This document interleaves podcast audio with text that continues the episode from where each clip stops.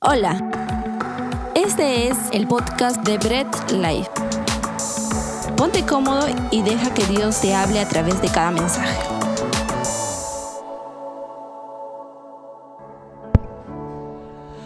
Gracias Señor. Iglesia, pueden tomar sus lugares. Qué alegría poder estar con ustedes en este tiempo. Saluda al que está a tu costado, saluda al que está a tu atrás, dale la mano, dile, oye, qué bien que estés aquí, qué bien que podamos estar un día del Señor juntos, un día del Señor felices. Dale la mano al que está a tu lado.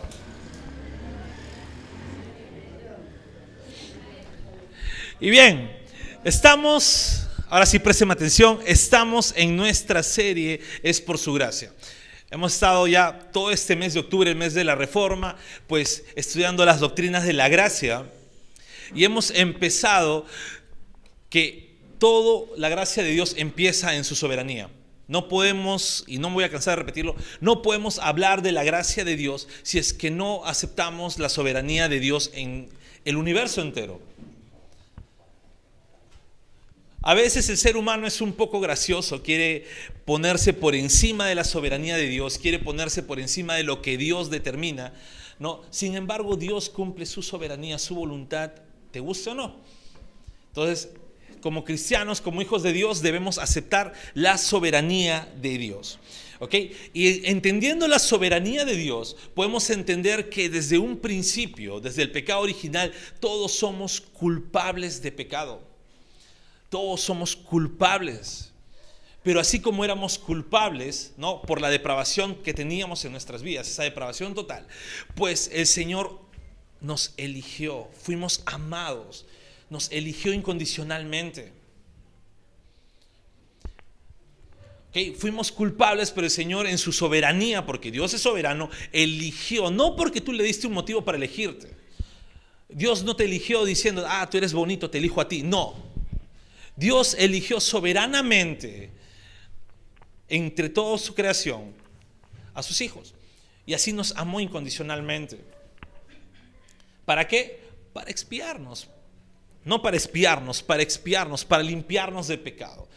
Por eso que somos limpios ante los ojos de Dios, no porque nosotros podríamos haberlo hecho, sino porque Dios mismo limpia nuestras vidas. ¿Y a quiénes limpió? A sus escogidos. Dios limpia a sus escogidos. Ah, si te eligió a ti, pues estás aquí, Dios te limpió.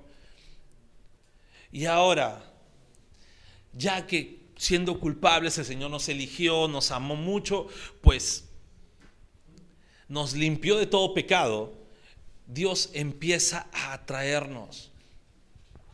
Y yo sé que cuando hablamos de atracción, la ley de la atracción no es prácticamente inherente en el ser humano. Todos nos sentimos atraídos por algo.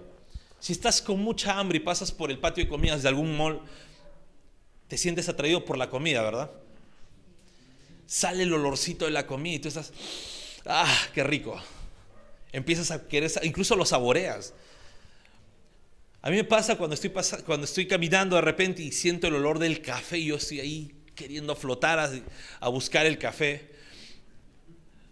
O cuando estoy con hambre, pues igual, no con la comida. Pero pasa en otras circunstancias. Los que somos casados, cuando nos empezó a traer, ¿no? En mi caso, cuando me empezó a traer mi esposa, yo buscaba dónde estaba, dónde está esa mujer, dónde estamos. Ah, ahí está. ¿Por qué? Porque me sentía atraído hacia ella buscaba, ¿no? ¿Dónde está ella? Caminaba para allá, yo me, miraba para acá. Y inconscientemente yo decía, tengo que estar por este lado cuando ella estaba por ahí. Cuando ella hacía por ahí, uy, cambié de opinión, me voy para allá. ¿Por qué? Porque me sentía atraído hacia ella. De igual forma, esta atracción en el ser humano varía dependiendo incluso de la situación, del género. Las mujeres tienen atracciones diferentes a los varones. La mujer puede llegar a un centro comercial de ropa y pues se va a sentir atraída por la ropa o por, se puede decir, no, los accesorios que pueden haber. El hombre no, el varón no. Algunos tal vez no, pero no todos los varones. Los varones tienen otras atracciones, inclusive, ¿no? Nos puede atraer más, a pesar de que seamos ya adultos, ¿no? Establecidos y todo, pues nos puede atraer incluso todavía circunstancias como dibujos, animes, ¿Por qué? Porque varía ello. La atracción en el ser humano es inherente, pero varía dependiendo del factor. Pero, escúcheme algo, cuando somos atraídos hacia Dios, no es la misma forma de atracción que tenemos en nuestras vidas o en nuestro día a día. La atracción que Dios nos lleva hacia Él no es lo mismo no es de la misma forma que de repente nos podamos sentir atraídos hacia comida, porque en algún momento nos podemos sentir atraídos hacia comida, en otro momento tal vez no. Mi buen amigo David, pues en sus momentos se siente atraído por algún dulce, pero por lo general no. Pero hay momentos, y es raro en él, ¿no? Y yo siempre estoy acompañándole ahí. ¿Por qué? Porque me dice, tengo ganas de comer un dulcecito. Y yo, ah, ya vamos, te acompaño, porque sé que no lo va a terminar. No, en verdad, sé que no lo va a terminar y bueno, yo termino comiendo el resto del mío y el de él. Pero él, es una atracción, vamos a decir, no, no es una atracción perenne, es una atracción que es corta del momento, pero cuando nos sentimos atraídos a Dios no es de la misma forma. Ya que así como yo puedo sentirme atraído vamos a decirlo, por comida, puedo resistirme a esa atracción. Yo puedo decir, mm, no, porque en mi casa voy a comer y estoy subido de peso y recontra subido, no voy a comer aquí. Entonces espero hasta mi casa. De repente me siento atraído a algún postre, puedo decir, mm, no, no, no, no, no, postres no, postres no, fuera Satanás. Puedo estar así hablando, ¿por qué? Porque puedo resistirme a la atracción. Inclusive, tal vez aunque en su momento me haya podido gustar mucho mi esposa, yo he podido incluso hasta resistirme a ello, ¿no? No quise, pero pude haber resistido. ¿Sabes qué? No, es muy bonita esta mujer, pero no, no, no, me voy a resistir, quiero concentrarme en otras cosas. Pero hacia Dios nadie se puede resistir. Cuando Dios empieza a atraernos, cuando nos elige, no podemos resistirnos. Es una gracia que no se puede resistir. Es una gracia irresistible. Y mediante esa gracia naturalmente somos atraídos. Y para ello quiero que podamos leer Juan capítulo 5, versículo 25. Yo lo voy a leer en la nueva traducción viviente, lo puedes buscar si tienes ahí tu celular. Si tienes tu Biblia ahí física, pues mírala y si no, la vas a ver en la pantalla. Juan 5:25. Dice la palabra de Dios, y les aseguro que se acerca el tiempo, de hecho ya ha llegado, cuando los muertos oirán mi voz, la voz del Hijo de Dios, y los que escuchen vivirán. Vamos a orar para empezar nuestro mensaje. Bendito Dios Todopoderoso, gracias te damos por tu palabra, gracias te damos Señor porque sabemos que tú nos vas a edificar a través de ella abre nuestro entendimiento y sé tú nuestra guía en todo momento para poder ver tu verdad y poder aplicarla en nuestro día a día. Solamente tienes la gloria. Amén y amén. Bien, nuevamente lo leo, Juan 5, 25 dice, les aseguro que se acerca el tiempo, de hecho ya ha llegado, cuando los muertos oirán mi voz, la voz del Hijo de Dios, y los que escuchen vivirán. Cristo aquí está hablando algo que la iglesia hoy en día vive domingo a domingo, día tras día, semana tras semana. Y no se estaba refiriendo a los muertos físicos, aunque vemos más adelante que Jesús igual los muertos incluso lo escuchaban, tenemos el ejemplo de Lázaro, sin embargo aquí se está refiriendo a los muertos espirituales. Un muerto no puedo escuchar. Tú vas al cementerio o vas a un velorio, pues puedes hablarle al cajón, al cadáver, puedes decirle, por favor, escúchame y no te va a escuchar. Asimismo, una persona que estaba muerta espiritualmente no podía escuchar la voz de Dios. No podía haber escuchado la voz del Señor. Sin embargo, Cristo estaba diciendo que esas personas que estaban muertas iban a empezar a vivir. Y déjame decirte algo, muchas personas buscan mirar cosas sobrenaturales. Quieren que Dios haga cosas sobrenaturales. Dice, Señor, quiero ver tu sobrenaturalidad. Son cristianos y lo primero que dicen, Señor, déjame ver las cosas más sobrenaturales. Quiero ver milagros, quiero ver prodigios. No, y es por eso que incluso no dentro del mismo cristianismo, la gran mayoría ¿qué hace? Escucha lo que dicen campaña de sanidades, campaña de milagros, campaña, ¿no? Y vienen y se van, se llenan. Hace unos años vino eh, ya un fallecido eh, eh, profeta, entre comillas, que decía que sanaba. Hermanos, venían personas de diferentes países. Diferentes países para ver ello. ¿Por qué? Porque nos dejamos cautivar. Decimos, queremos ver lo sobrenatural de Dios. Pero déjame decirte algo. Lo más sobrenatural que puede ver un cristiano y que cada cristiano, estoy hablando de todos los cristianos, hijos de Dios, pueden ver y han podido vivir es haber oído la voz del Señor. Ese es lo más sobrenatural que te ha podido pasar. Es lo más sobrenatural. Si tú pudiste entender el Evangelio cuando te hablaron y sentiste que Dios te habló directo porque te diste cuenta que eras pecador y que necesitabas de Dios, créeme que has visto lo más sobrenatural que has podido ver. ¿Por qué? Porque a partir de ese momento tú empezaste a resucitar. De lo que estabas muerto en tus delitos y pecados, resucitaste. Porque fue Dios hablándote directamente. Y es de esa manera que Dios te atrae. Es de esa manera que Dios te lleva por esa gracia irresistible. Cuando Dios habla a sus escogidos, que, ¿sabes? No, ninguno, se, ninguno se resiste. Nadie se puede resistir ante la voz de Dios. Y, ¿sabes? Te voy a mostrar cuatro maneras o cuatro eh, pasos que el Señor utiliza cuando te atrae hacia, Él. Primero es que todos fuimos llamados. Y en la vida cristiana, o en la, vamos en la teología, hay dos tipos de llamado. No voy a profundizar mucho en teología, pero hay dos tipos de llamado. El llamado externo y el llamado interno. El llamado externo es parte de la gracia común de Dios. Toda persona en el mundo sabe de este llamado externo. ¿Por qué? Porque en algún momento, cuando has sido siendo cristiano no has sido cristiano, has visto tal vez algún cartelito, algún meme, alguien te haya podido decir, ¿sabes qué? Soy cristiano, Dios, Dios quiere transformar tu vida, qué sé yo. Has recibido ese llamado externo o has visto de repente a personas afuera en la calle perifoneando, evangelizando. Ese es el llamado externo. Todas las personas escuchan.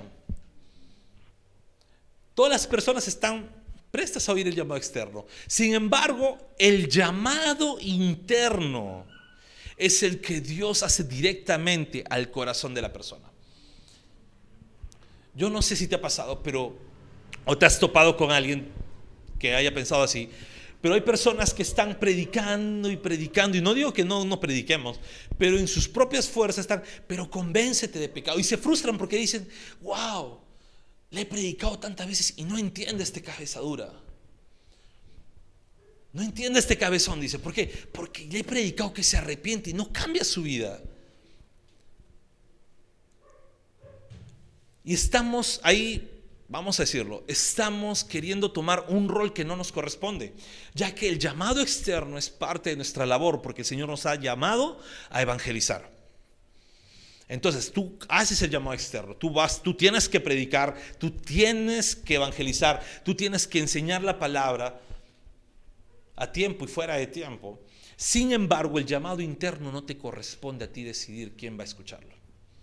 Es Dios mismo hablando a las personas. Y para esto quiero que leamos juntos Romanos 8 del 29 al 30. Y lo puedes leer en la pantalla dice la palabra de Dios, pues Dios conoció a los suyos de antemano y los eligió para que llegaran a ser como su hijo, a fin de que su hijo fuera el hijo mayor entre muchos hermanos. Después de haberlos elegido, Dios los llamó para que se acercaran a Él y una vez que los llamó, los puso en relación correcta con Él y luego de ponerlos en la relación correcta con Él, les dio su gloria. Mira, este texto de Romanos es un indicativo de cómo Dios actúa en nuestras vidas. Es un indicativo de cómo Dios actúa en cada una de nuestras vidas o cómo actúa, mejor dicho. Cuando nosotros llegamos a los caminos de Dios, pues el Señor, ¿qué hace? Primero nos conoció, nos eligió y nos llamó para acercarnos a Él. Ese es el actuar de Dios en nuestras vidas. Y ese llamado es eficaz. Recordemos, Dios es soberano. Si nosotros pensáramos que Dios te dice, es momento, David, es momento de que cambies tu vida. Voy a poner el ejemplo, voy a agarrar el punto, David. Es, es, momento, David, de que dejes de ser pecador, de que dejes de ser todo lo que eres. No lo estoy describiendo, estoy poniendo un ejemplo. ¿Ok? ¿Ok? Eh, es momento de que cambies tu vida. Ven, si Dios no fuese soberano, ¿qué va a pasar? David va a decir, no quiero todavía. Aún no es el momento para mí. Aún no, todavía no, Señor, ya más adelante y cuando cumple unos añitos más. Sin embargo, como Dios es soberano, si Dios dice, David puede ser el mayor pecador de este mundo. No lo estoy describiendo nuevamente, pero David es el mayor pecador de este mundo, pero yo lo quiero hoy, en este momento conmigo. Deje esa vida, ven para acá. Él no se puede resistir ante ese llamado. Ese es el llamado que Dios hace, un llamado eficaz el llamado que Dios hace a las personas que Él ha escogido. Lo acabamos de leer. Y ahora, para no caer, porque hay muchos desadaptados que dicen que, ah, entonces Dios obliga, los trae a regañadientes. Algunos dicen, no, ah, como nadie se puede resistir, entonces la persona, aunque no quiera, regañadientes, va a venir a los caminos de Dios. Pues no, para no caer en ello, vamos a un segundo punto que es cuando Dios nos llama es el Espíritu Santo convenciéndonos a nosotros. Es el Espíritu Santo que nos convence. La integridad que el Señor nos da no es por la capacidad que nosotros podamos tener de poder cambiar por nosotros mismos. La integridad que el Señor nos da es porque el Espíritu Santo nos empieza a ser conscientes del pecado en nuestras vidas. Y para ello quiero que leamos Ezequiel 11:29.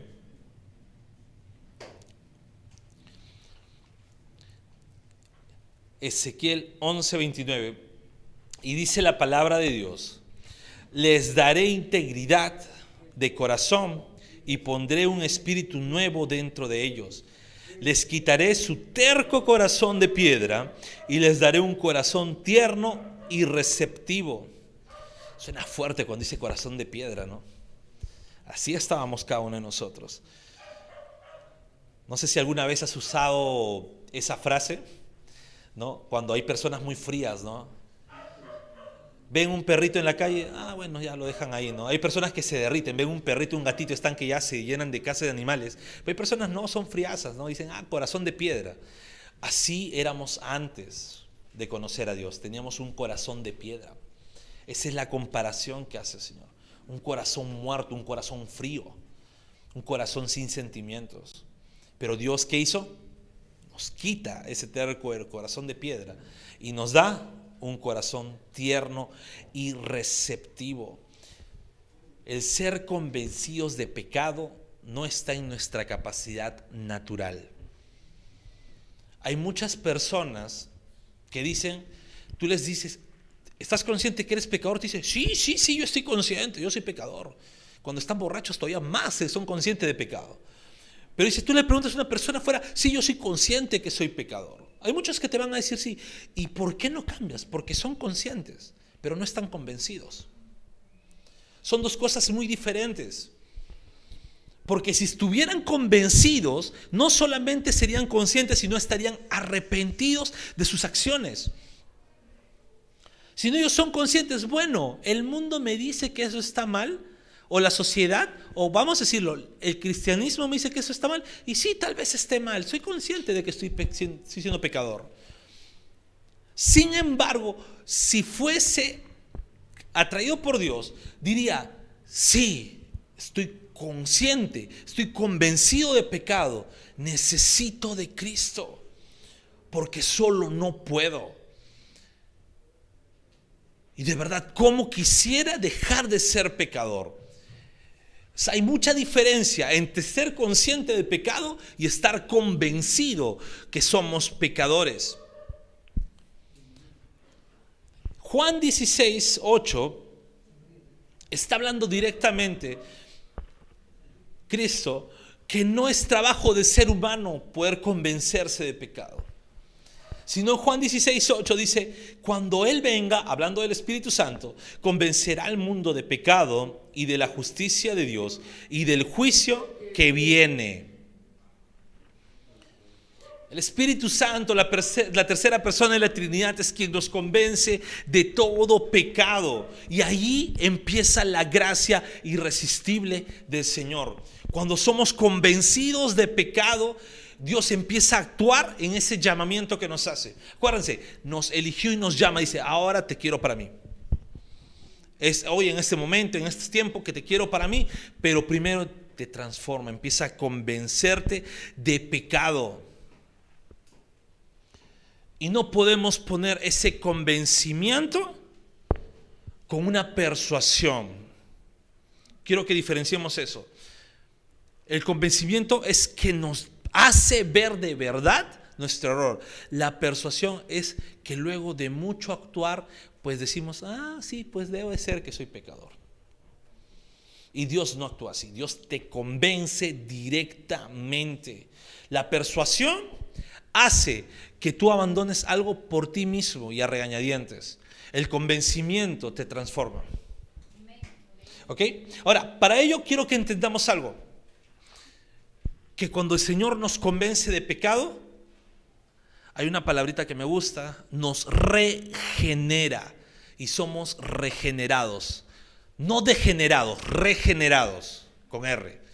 Somos regenerados. Es un convencimiento que no deja tu vida igual. Cuando el Señor convence nuestras vidas, no te deja igual. Ha transformado tu vida.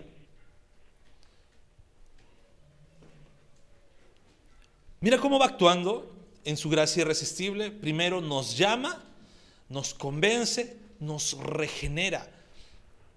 ¿Por qué? Acuérdense que hemos visto que por naturaleza éramos pecadores, teníamos un ADN atrofiado, un ADN que siempre estaba dispuesto a pecar. Teníamos el pecado original en nuestras vidas y no podíamos naturalmente decir elijo a Dios. Entonces, para que cambie ese ADN, el Señor regenera, nos cambia de ADN, nos cambia mentalidad, cambia nuestra vida, nos da un nuevo nacimiento. Lo que Jesús habló con Nicodemo en Juan 3, ya tienes de tarea para que leas toda esta semana. Lo que Jesús habla con Nicodemo, eso es lo que debe pasar, un nuevo nacimiento, una regeneración.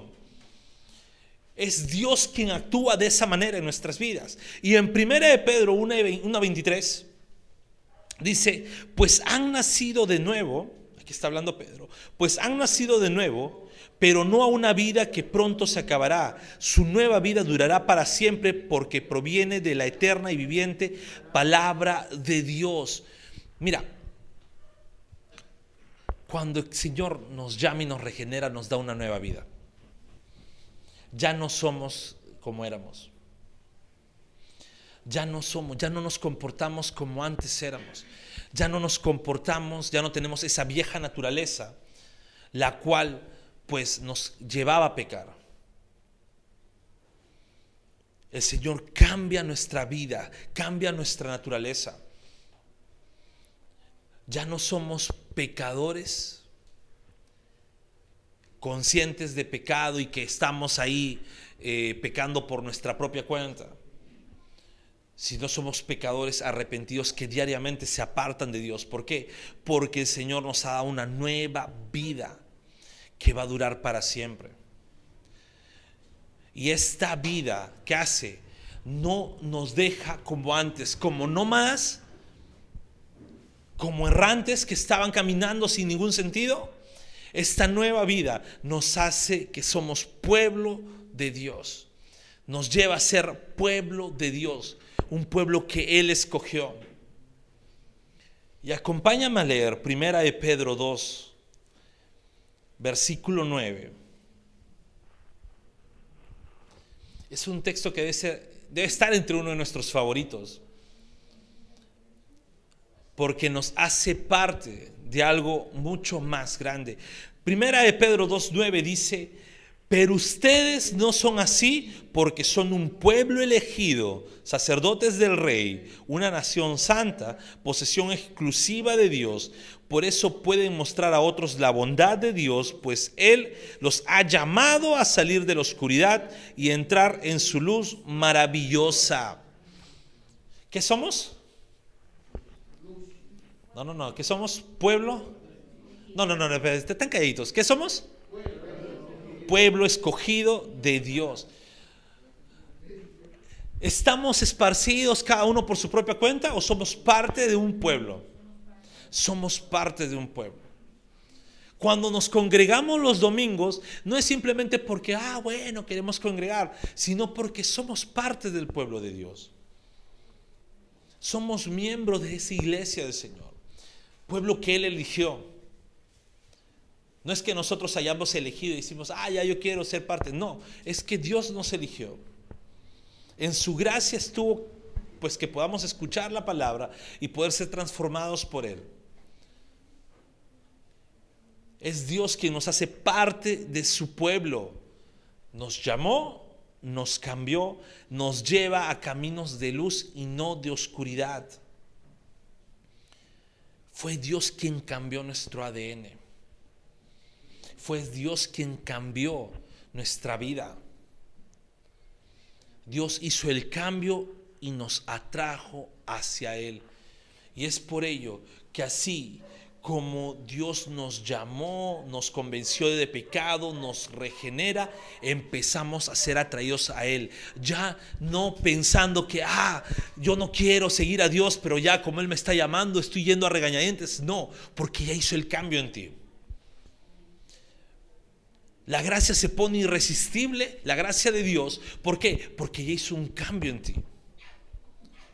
Ya no te puedes resistir. ¿Por qué? Porque el Señor ha cambiado tu vida, eres atraído hacia Él.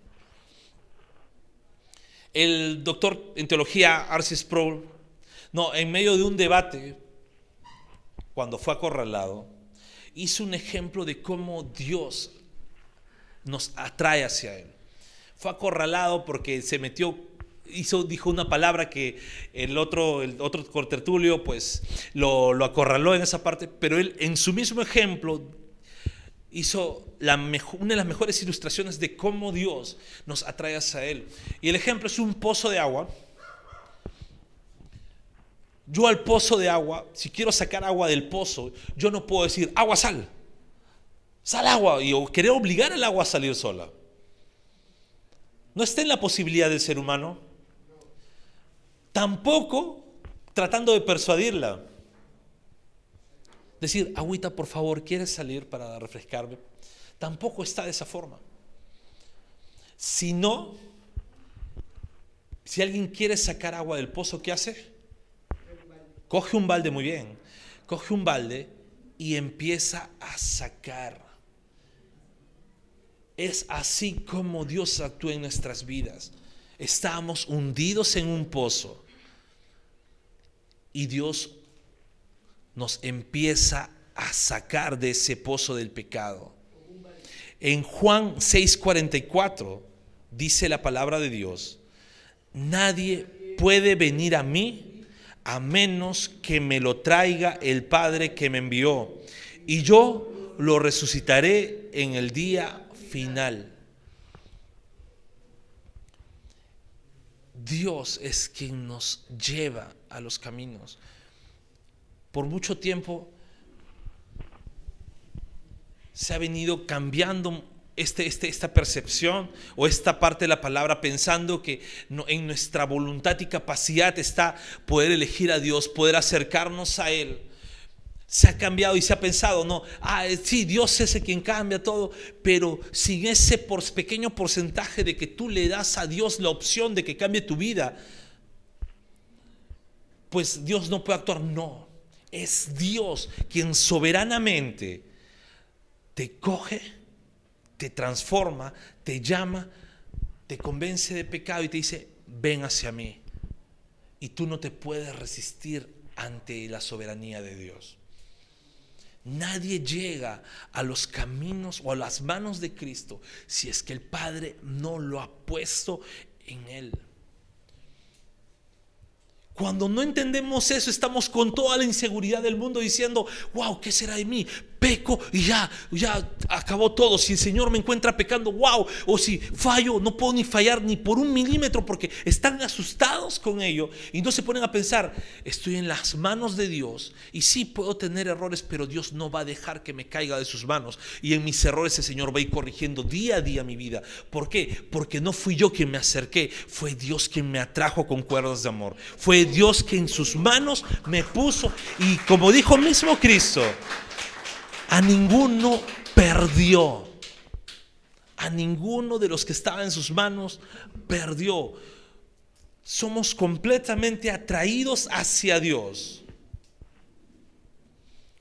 Y más adelante, en Juan 10, en el versículo 16 y luego el versículo 26 y 27, dice, además tengo otras ovejas que no están en este redil, también las debo traer ellas escucharán mi voz y habrá un solo rebaño con un solo pastor.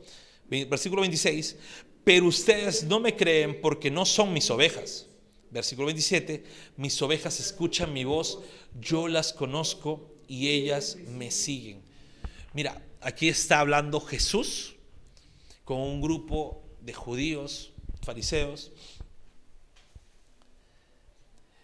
El judío fariseo, inclusive hasta hoy, cree que solamente por sus tradiciones, por sus costumbres y por lo que ellos dicen, se encuentra la salvación.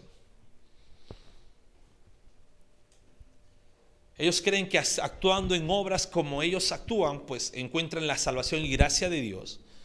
Y aquí Cristo está diciendo que no, que Él tiene ovejas que no estaban en ese redil, que no eran parte de esa nación.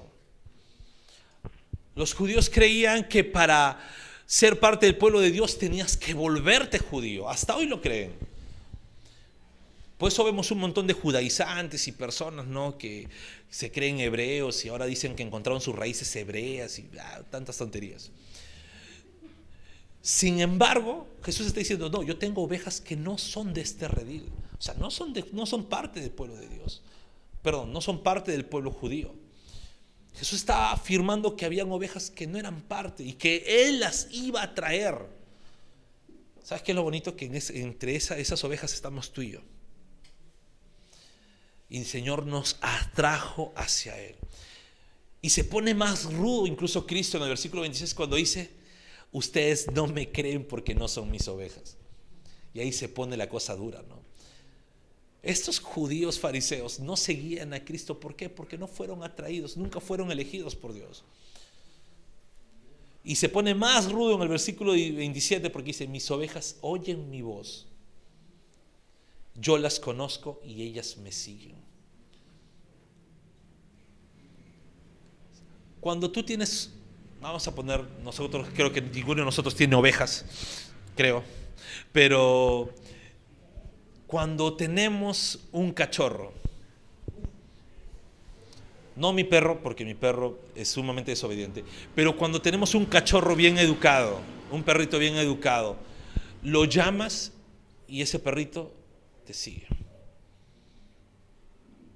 Le dices, ven, acompáñame y te sigue. Si está bien educado, ¿ah? si es obediente no pongo gatos porque los gatos nunca se saben, pero los perritos sí. Los perritos tú le dices, ven, reconoce tu voz y te sigue. Y las ovejas reconocen la voz de su pastor. En el campo las ovejas reconocen la voz de quien los está pastoreando, de quien ha estado con ellos. ¿Por qué? Porque es la capacidad que estos animales y muchos otros pues tienen de reconocer la voz de quien los cría. Inclusive hasta las fieras más salvajes, no sé si han visto en las redes, si los han criado desde, desde cachorritos, pues aunque sean tremendas fieras, tremendos leones, lobos o lo que sea, reconocen a quien los crió, no les hacen daño. ¿Por qué? Porque es la capacidad que tienen de poder escuchar Asimismo, los que somos ovejas del Señor, los que somos parte del pueblo de Dios, podemos escuchar la voz de Dios y seguirlo. Podemos obedecer su palabra. Podemos obedecer sus mandatos.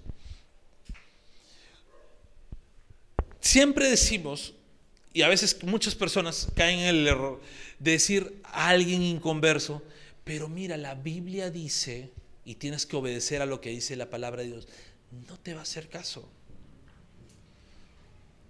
Si tú inconverso le hablas con la palabra de Dios para que obedezca la palabra, no estoy hablando del evangelismo, ¿eh? sino para que obedezca la palabra de Dios, a un inconverso dile, la Biblia dice, no te puedes embriagar.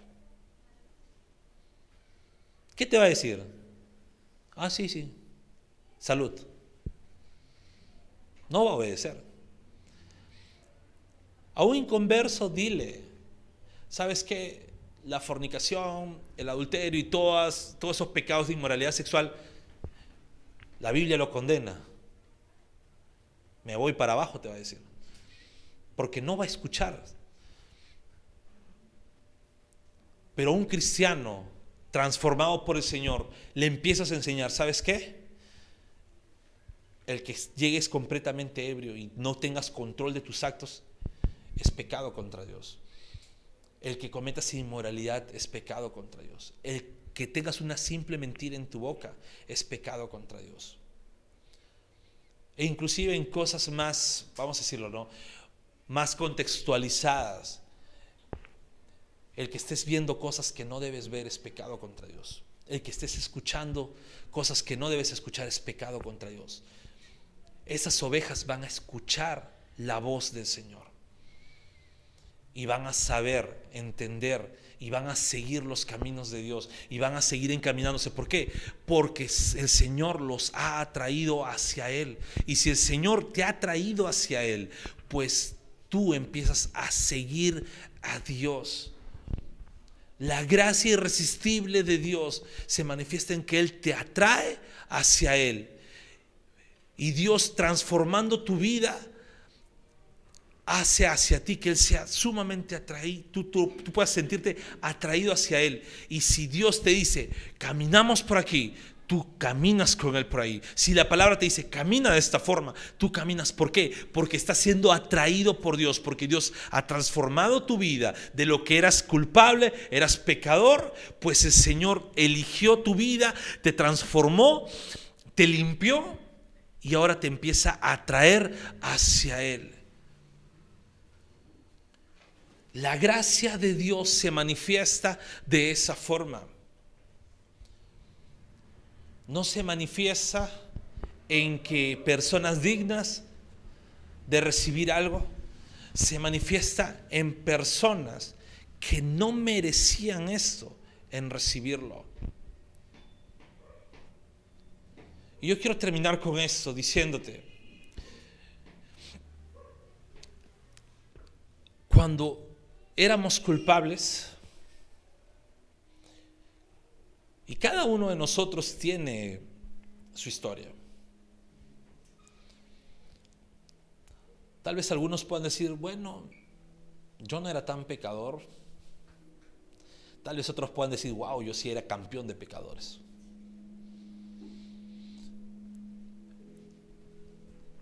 Yo no sé tu historia, pero lo que sí sé es lo que viene después y por cuál estamos nosotros aquí es la misma historia en todos.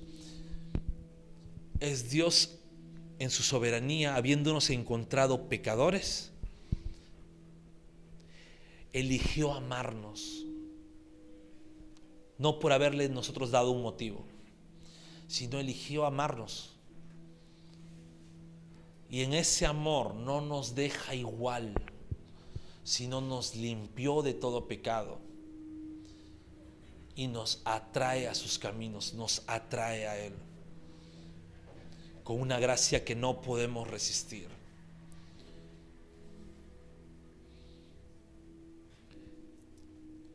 Cuando hablamos de la gracia de Dios, debemos entender que todo empieza en Él y termina en Él. No podemos pensar que tenemos participación alguna para merecer su gracia, porque ya no sería gracia, sino debemos entender que es Dios quien actúa en nuestras vidas. Y nosotros debemos ser conscientes de ello. Debemos ser conscientes de que Dios es quien actúa diariamente en nuestras vidas. Y que incluso fallándole ahora mismo, pues la promesa de Dios y ese amor incondicional no cambia. Y Dios sigue limpiando nuestras vidas, corrigiéndonos. No nos deja como somos. Llegamos a Él y Él no nos vota por cómo llegamos. Sin embargo, va transformando nuestra vida diariamente. Ya no somos iguales. Ya no seguimos siendo iguales. Somos transformados por Dios. Y ahora, esto no nos debe llevar a pensar, bueno, entonces si todo empieza por Dios, todo termina por Dios, entonces, pues ya que Dios se evangelice también. Sino esto nos debe llevar a nosotros, pues ser lo que la, obedecer la palabra. Y Dios en su soberanía ha determinado que su evangelio sea transmitido por su mismo pueblo. El Evangelio de Dios se transmite por cada uno de nosotros. Dios lo ha determinado así. Es por ello que nosotros debemos hablar del Evangelio a otras personas. Hablar del pecado con otras personas. Hablarles que el pecado es que tiene el mundo atado de esa forma. Tiene el mundo tal como lo vemos pero que Cristo vino a librar este mundo del pecado.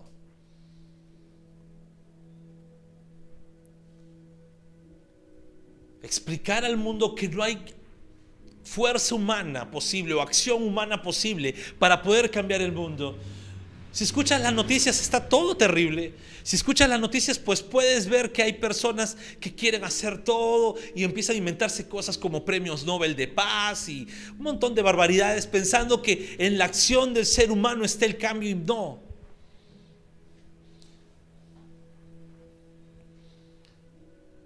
Hemos visto todo el tiempo de humanidad antes de Cristo como el mundo sin la acción de Dios era un mundo malvado y cruel. Y a partir de Cristo, en todo el avance de su mensaje, hemos podido ver cómo el mundo se ha ido estableciendo y cambiando. Y aunque algunos pueden ver y dicen, no, oye, pero el mundo se está yendo de mal en peor, no se dan cuenta que mientras más avanza el cristianismo, más avanza la iglesia, más se expande el evangelio, el mundo va cambiando para bien.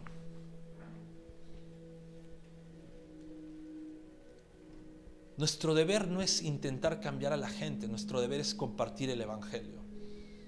Y ahí enfoquémonos. El quien cambia personas y convence de pecado es Dios. Y es Dios quien nos convence de pecado. Nos hace ver que nuestras acciones no pueden librarnos, sino el sacrificio de Cristo en la cruz ese sacrificio por amor a sus hijos. Es quien transforma nuestras vidas y pagó el precio que nosotros deberíamos pagar. La gracia de Dios empieza en Él y termina en Él. Y en su gracia irresistible es que Él nos atrae siempre hacia Él. Acompáñame a orar. Bendito Dios Todopoderoso. Gracias Señor por tu palabra. Y gracias porque podemos ver que no hay nada que nosotros podamos hacer si no eres tú quien hizo todo, Señor. Eres tú quien nos eligió, nos llamó, nos regeneró, Señor. Y nos atrae siempre hacia Él. ¿Cómo podemos resistirnos a ello? Si tú cambiaste nuestras vidas. Dios amado, ayúdanos a ser obedientes a tu palabra. Y ayúdanos a ser conscientes, Señor, de que no es por nuestro esfuerzo, sino es por ti.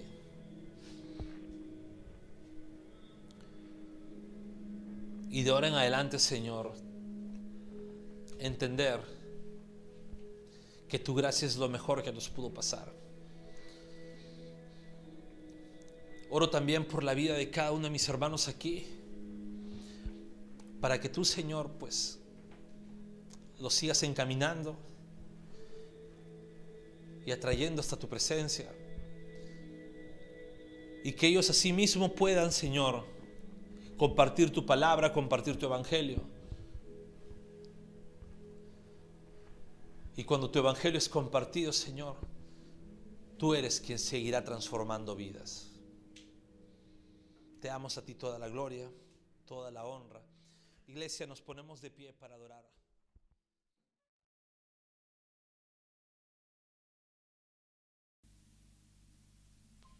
Gracias por escuchar el mensaje de hoy y no olvides compartirlo.